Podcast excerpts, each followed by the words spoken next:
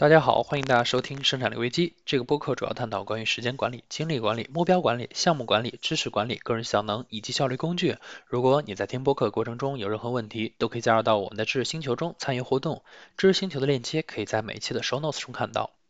那么这一期呢，想说一说我在前两天刚做了一个开源项目以后的一个心得。这个开源项目呢是一个微信小程序的项目，它呢是使用了微信小程序云开发做了一个呃地图版的这样的一个美食地图。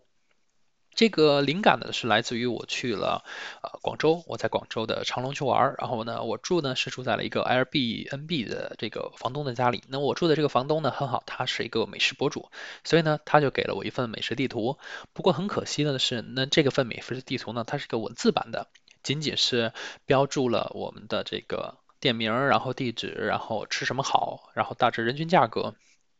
那并不是非常的直观。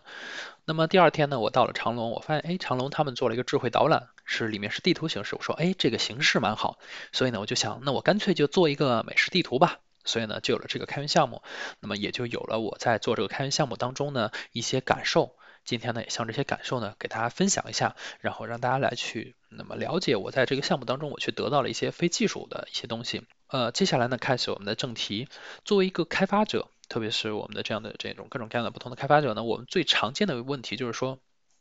我们做项目的时候，我们会做的很多一些呃产品呢。没有办法完全去交付给第三方使用，或者是你在开发的时候，你压根儿没有去想过说你这个东西去交付给第三方使用。那么我们去在 GitHub 上去看很多的项目，他们的项目呢就是说这项目可能真的就是做的非常不错，但是呢你会发现，你当你想要去用起来它的时候，你就觉得很困难。那么这一块呢就是说他做的产品的确很好，但是呢这个产品呢只能为他自己所用，无法交付给第三方去使用。那么这个呢就是呃总的来说呢价值不会很大，因为什么呢？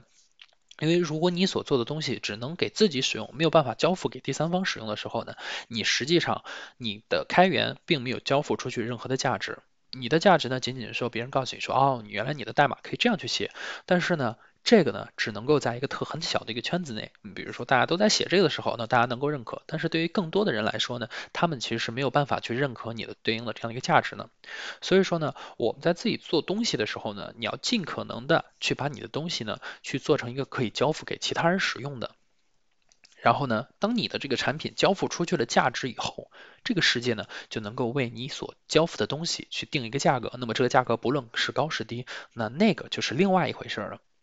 但是呢，我们首先要解决问题是，先要把我们自己所做的东西变成一个可交付的。那么怎么样做可交付呢？最简单的来说，就是要让你的所有的需要呃这个第三方去更改的东西呢，尽可能集中或者尽可能的少。你比如说我们自己做代码，我们很多时候我们都习惯于去写死一些代码，然后呢，我们自己说哦，那我需要去改的时候，我自己去配一下就好了。但是这有个问题就是说，它只有你自己知道，你别人是不知道的话，那它就没有办法去使用。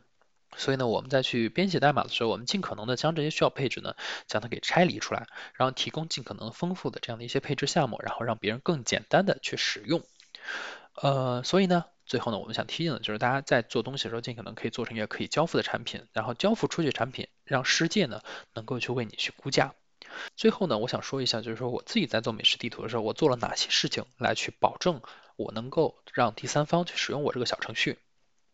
首先呢，比较核心的是四个文档，分别是一个安装的文档。那么在这个安装文档呢，我从如何从注册完小程序开始，然后呢，我就去介绍你应该去配置什么东西，你应该去呃注册什么网站，你应该去填写什么样的配置项目。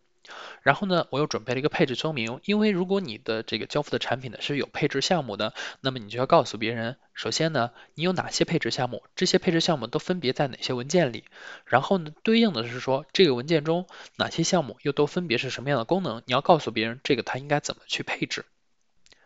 第三个呢，我做的是一个 FAQ 文档，在 FAQ 文档中呢，我去整理了前面的几个用户他们都提的什么问题。那么这些用户呢，呃，他们在提问的时候就会让我发现，哎，那我是不是哪一些文档没有做的太好，或者是需要在某个这个安装文档上或者配置说明里面去补充一些内容。那么我把这些内容呢都去整理出来，做成了一个 FAQ。那么让别人看的时候，也让他去顺便就是说去看一下 FAQ。那么这样呢，对于一些常见的问题呢，就可以很好的去规避，不需要花费很多的精力在很多重复的事情上。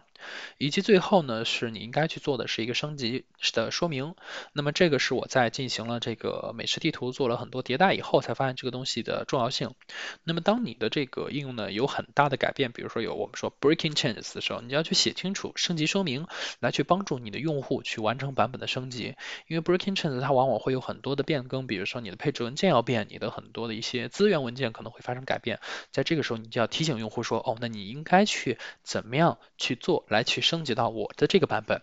然后呢，通过这样的去维护好你和用户的关系，包括呢。我今天早上呢，还为我的用户呢建了一个提醒的群，呃，我就告诉大家说，这个群呢我也不闲聊，那么有更新的时候我就在群里发这个通知和更新链接，大家看到的时候去更新就好了。你可以去建立这样的一些用户群，和你的用户呢去达成呃沟通，去直接接触，然后呢感受他们是如何去使用你的产品，甚至说他们对于这个产品的这个感情，来去